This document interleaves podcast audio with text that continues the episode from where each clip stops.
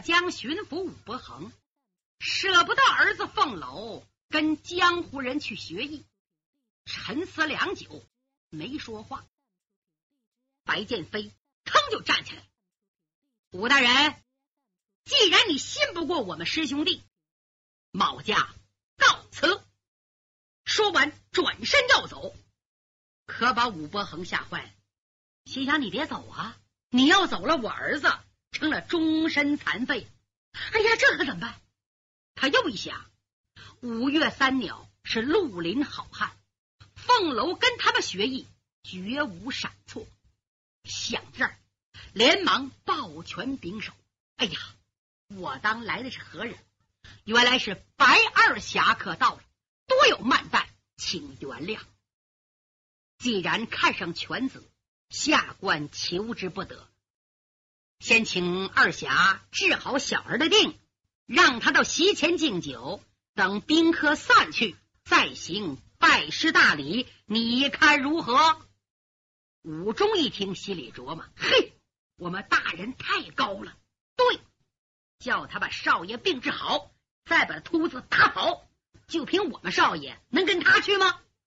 哪知白剑飞心眼更多，连连摇他的秃脑袋。武大人，那可不行，我还有条件没说完呢。什么条件？第一，你立即去客厅宣布，令郎五凤楼徒患暴病，不能敬酒，叫宾客散去。第二，三天后，你对外人讲。令郎医治无效，夭折身亡。第三，将五凤楼交给我，白毛把他背走。至于去向嘛，不准过问。不知大人可应下这三个条件？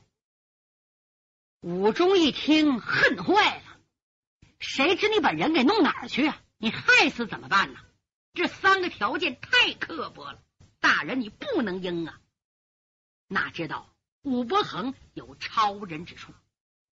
白二侠，你的三个条件我可以答应，不过我想问一问，你为什么要这么做？呃，这个嘛，武大人，你周围耳目众多，不便演讲。武伯衡冲着武忠一摆手。武忠领人退出内书房，将门关上。白剑飞唰飘身来到五凤楼的床前，伸出手指刷刷刷点了他昏睡穴。五凤楼人事不知，然后平心静气的跟武大人说：“武大人，你为官清正，不畏强权，我师兄弟非常敬佩。不过当今天子昏庸。”信从奸臣宦官魏忠贤，魏忠贤有谋朝篡位之心，把自己列入圣人庙，叫手下爪牙在全国各地给他建造生祠、立牌位、受香火。我想武大人你肯定不会服从，奸人魏忠贤要恨之入骨，因为你是当今天子的御老师，现在。没敢对你下毒手，不过时间不会太长啊。据我师兄弟所知，他网罗一大批绿林败类，明逼暗杀，排除异己。你是文人，早晚要受其害！我将令郎带走，一来保住忠良后代，二来传他武功。五年后。还你一个龙腾虎跃的儿子，保家护国，那时再也不怕奸贼魏忠贤等人。言尽于此，请大人定夺。就这番话说的，武伯衡连连点头。哎呀，白二侠，忠心为国，肝胆照人，你师兄弟义薄云天。犬子凤楼得遇名师，下官十分感激，请受某家一拜。说完，一躬到地呀。白剑飞往旁一闪，哎，大人，忠臣孝子，人人敬，你就不便多言了。我走了。说完，唰拉过被单子，把五凤楼抱起来，往上面一放，用被单子包好，歘，往背后一背，系在前胸。大人，五年后再见。推门，唰，身法如电，还没等武大人看明白呢，白剑飞踪迹皆无。过了一会儿，武忠进了书房，一看武大人坐在桌子前，二目发直。大人，大人，少爷呢？哎，别问了，叫前边散席。压在这边不提，单说白剑飞将五凤楼背到中岳嵩山南路黄叶观。黄叶观，这就是白剑飞的家呀。这个家，那真是一天如洗，四壁空空啊！爷俩生活很艰难，全仗着五凤楼打柴为生。从这之后，白剑飞教五凤楼练武。白二侠轻当耳赠，二五更的功夫，给孩子围腰六腿拿大顶撂腿劈叉练臂力练轻功打暗器内练一口气外练筋骨皮。白剑飞又亲自上山采药，给他练强筋壮骨大力丹，叫他服下去。光阴似箭，日月如梭，转眼六年呢。五凤楼天赋太好了，别人练十五年也赶不上五凤楼。六年的功夫，不但功夫好，人也出了的神采飘逸，一表人才呀！该着出世，说书的拦不住。今天五凤楼三更一过，就在万松坪上练功，把所学的武功练完了，又砍了两担山柴，用绳子捆好，扁担一穿，准备挑到山下小镇上卖山柴。卖了柴火换点钱，好买粮食。他下了万松坪，才到卯时，一轮红日喷薄而出，照耀的崇山峻岭，风景如画。从山上到山下小镇三十来里地，他疾步如飞，来到了集镇上。昨晚上下了一场暴雨，满街是泥水。今天是大集，方圆左右啊。都来赶集做买做卖，还挺热闹。只是到处是泥水，不好走。他刚到十字街，想找个干爽地方放下柴火担子，还没等站稳呢，突然正南方传来一阵马挂骡铃的声音，马蹄声急呀，由远而近来了五匹马，一色是。胭脂红，五匹马跑得太快了，要从集市的街心穿过。马蹄飞奔，溅起泥浆啊！赶集人吓得东躲西闪，连喊带骂，脚下一打滑，吧唧吧唧摔躺好几个。五凤楼心中有气，暗想：这个集镇虽然是山村小集，赶集人也不少啊。骑马之人怎么这么野蛮呢？在闹市奔跑，撞了人怎么办？太可恶！就在这阵，五匹马奔着五凤楼冲了过来。如果不躲闪，非撞上不可。可是五凤楼挑着两担柴火，像两座小山一样，至少二三百斤，七叉八叉，街道又窄，不好躲闪，还怕扎着人。可是迎面一匹马已经冲过来了，再不躲不行了。五凤楼万般无奈，唰向左边一闪，往前一迈步，哎呀，不好！他一眼看见路旁有个老妈妈挎着一株蓝鸡蛋，惊慌失措，不知道往哪儿躲好。如果自己向左跨一步，就得把卖鸡蛋的老太太撞倒。不行，他连忙来个悬崖勒马，将腿就收回来。也是活该有事儿，他没撞着老太太，前边那捆柴火树枝子正好撞着了跑在前边那匹马的左眼睛。这匹马猛然一惊，咻一声暴叫，前蹄子陡然立起，马上之人没有防备，冷不丁的唰被甩下去了。还好骑马的人会武功，虽然摔下去没伤着，手按地，身子叭往上一挺，站起来了。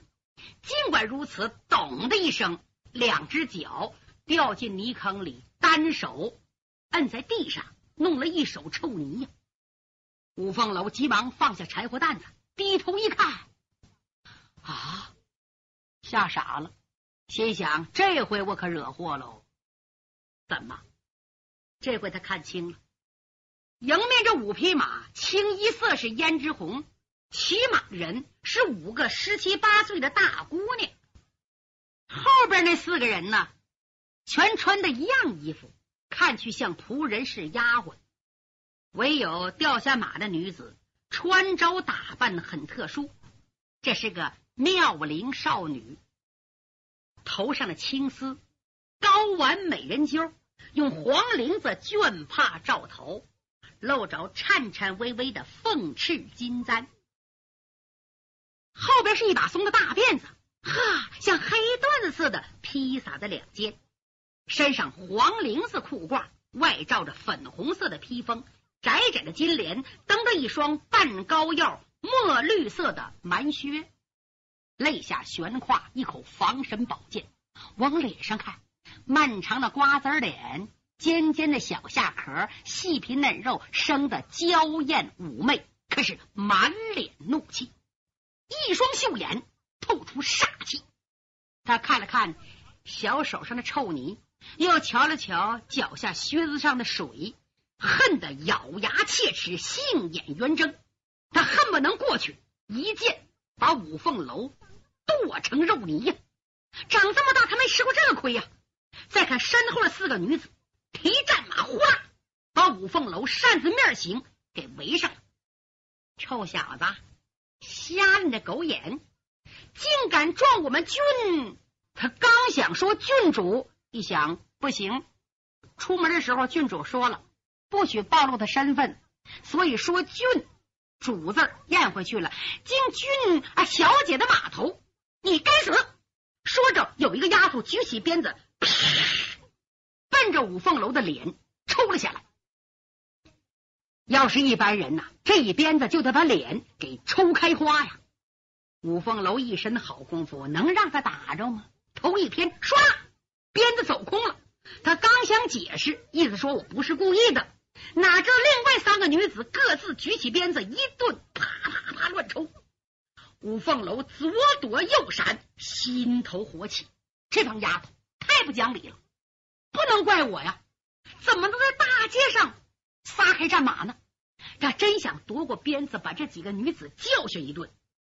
又想，不行，别给师傅惹祸。看样子，这几个姑娘不是等闲之辈，是大家姑娘，哎，惹不得。他只可左躲右闪。这一闹，整个集镇人呼啦都围上了，是越围越多，围个里三层外三层，做买卖的也都不卖货了。大家一看，四个有钱的姑娘打一个小樵夫，个个愤愤不平。哎，凭什么打人？是啊，在大街上撒马被撞，怪你自己，不许耍野蛮，不许欺负我们山里人。那四个女的横行霸道惯了，不听这些，越打不着越生气，不停手的挥舞鞭子。再说方才掉在马下的女子，掏出绢帕擦了擦小手。跺了跺脚上的泥浆，重新上马，心里琢磨：在众目睽睽之下，我从马上摔下来，哎呦，可把我坑苦了，弄脏了我的靴子，这口气不能咽下去。他真想把五凤楼抽碎了，可是数十鞭子下去，不但没打着这个年轻的樵夫，反而犯了众怒。这个女子就是一愣，心想。我手下这四个丫鬟都是我亲手调教出来的，一身好武功，甭说四个打一个呀，就是一个打四个，也准占上风啊！今天是怎么了？这臭小子还会两下子？不好，这是穷乡僻壤、出泼妇刁民的地方，真犯众怒就许出乱子，别误了我的大事，别扫了我的雅兴。嗯，不如如此这般，这么这么这么办？臭小子，我不打死你，也叫你脱层皮。想这儿，他强压怒火，冷冷的说：“哎，算了算了，别费力气了。”那四个女的还真听话，立刻收住鞭子。小姐，不能便宜这个贼小子，不用你们多嘴。哎，念他肩挑重担，不是故意撞我，算了吧。哎，打柴的。哟，五凤楼一看这个女子通情达理，连忙回话：“哦，姑娘，刚才我多有得罪，请原谅。”嗨，我能跟你一般见识吗？我问你，这担山柴卖过了没有？啊，没有没有，我刚到集镇就撞了姑娘的马。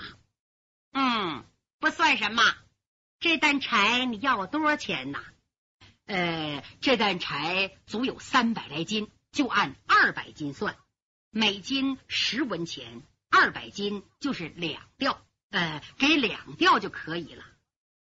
好吧，我买了。不过我们要到山里打猎，中午烧烤野味，你得给我送到山上去，路程远一点怎么办？给你五两银子总可以吧？嗯，走吧。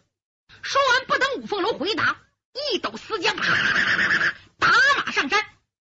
四个丫鬟说：“哎，臭小子，便宜你了，撞人白撞。”还挣五两银子，你可跟上！说着，啪，一抽战马，打马上山。五凤楼不是贪财之人，心眼实，心想一担柴火不值五两银子，不去吧，觉得对不住人家。刚才我得罪了姑娘，人家没怪我，叫我送柴火，这不是应该的吗？另外，他自己出的价钱。这五两银子对我来说不算小数，既然他乐意出大价，我就发个小财，回头呢给我师傅打酒买肉。我师傅就爱吃狗肉。想这儿，他一言不发，挑起山柴，紧走几步，追赶五匹马。五凤楼上当了，那个穿黄色衣服的姑娘是诚心想溜五凤楼。他想，我也不打你，我也不骂你。我把你累死！我出高价买山柴，你必然见利忘害，得在我马后跟着。我这五匹马都是大碗的宝马良驹，走马上阵打仗的脚力，脚程很快。你的两条腿怎么能追上四条腿呢？我慢慢的把你诓上山，你挑着重担到了山顶，我撒马溜走，叫你白白在山上转悠半天。等你挑担子下山，集市也散了，柴火也卖不出去，脚上打几个大雪泡，腿肚子累转筋，哼，保管三天上不了山，砍不了柴，这叫吃人饭，遛狗腿儿。你说这丫头多坏，多损呢？这方法对待别人是够受啊，对五凤楼可不同了。你别忘了，他师傅外号叫追云苍鹰。就说身法非常快，可以追赶云彩，徒弟能错吗？他一提丹田气，两脚擦地皮，手声息皆无，紧紧的跟在黄衣少女的马后。这个丫头故意捉弄人，她叫四个丫鬟在前边，她在后边。回头一看，樵夫跟来了，哎呦，心里这个乐呀！战马四六步，揽翻蹄儿，踏踏踏，不紧不慢的往山上跑。走了一段，他心里得意，嗯，准把那个樵夫累得呼呼直喘，通身大汗，被我落下多远？他回头一瞧，啊，樵夫跟在他的马后，相离两丈来远，不紧不慢的跟着呢，没落下。哟，不由得仔细看了看五凤楼。五凤楼瘦高身材，年龄不过十七八岁，前发齐眉，后发乱蓬蓬的，用根山藤系着飘在脑后，身上蓝粗布裤褂打着补的。光着脚，挽着裤腿，穿着多耳麻鞋，脸上汗水、泥水、沙子混在一起，看不清本来面目。低着头，一声不响，没有一点出奇的地方。哎呦，有这么快脚程？嗯，我明白了，这个人生长在深山老林，经常上山下山，自然练成的双腿有力。脚程很快，好，我再试试你的脚程。哼，我这匹马叫胭脂虎，一天能走好几百里地。我抽他脸鞭子，撒开花，溜死这个臭樵夫！想这儿，猛抽两鞭，胭脂虎一声暴叫，连窜带蹦往山上跑，很快越过万松坪，前边是伏虎崖。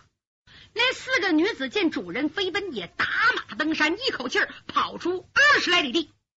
黄衣少女想，这回那个讨厌的家伙，嗯，准被我撇下老远了。想这儿，左手衣带丝缰，来个犀牛望月，回头一看，啊！他大吃一惊啊，吓他差点从马上张起来。怎么？五凤楼就在他马后，相隔不到两丈。他一回头，五凤楼故意的问：“姑娘，山柴送到什么地方啊？”啊，这这这丫头又气又惊，心想：我自幼跟武术大师学艺，在绿林人中长大，能追上奔马者很多，但是。那都是成了名的英雄豪杰和大魔头，这个年轻的樵夫还挑着重担，竟能追上我的胭脂虎！天哪，太可怕了！他死乞白咧跟在后边，本来我摔了跟头，再花五两银子买的山柴，哎呦，我的脑袋太大了，不行，我非看看他的腿快，还我的马快，我非累死他不可，这才叫一气三分迷呢。这姑娘气糊涂了，五凤楼心里也生气。他虽然忠厚，可不缺心眼儿啊。这五个丫头马上紧加鞭，凤楼明白了啊，这耍笑我呀，叫我两条腿和他四条腿赛跑，把我扔下，好逃之夭夭。门也没有啊！这五两银子我要定了，你上哪我跟到哪，跑到天边我也跟着。不就是比脚程吗？我要追不上这几匹马，就不够追晕苍鹰的徒弟。我白在山上学艺六年了，白吃六年苦了。这六年没练嘴，净练腿了。跟着这两个人较上劲儿了，说了半天，这女子是谁呀？这姑娘可大有来头啊！她的父亲叫魏忠英，她的叔叔。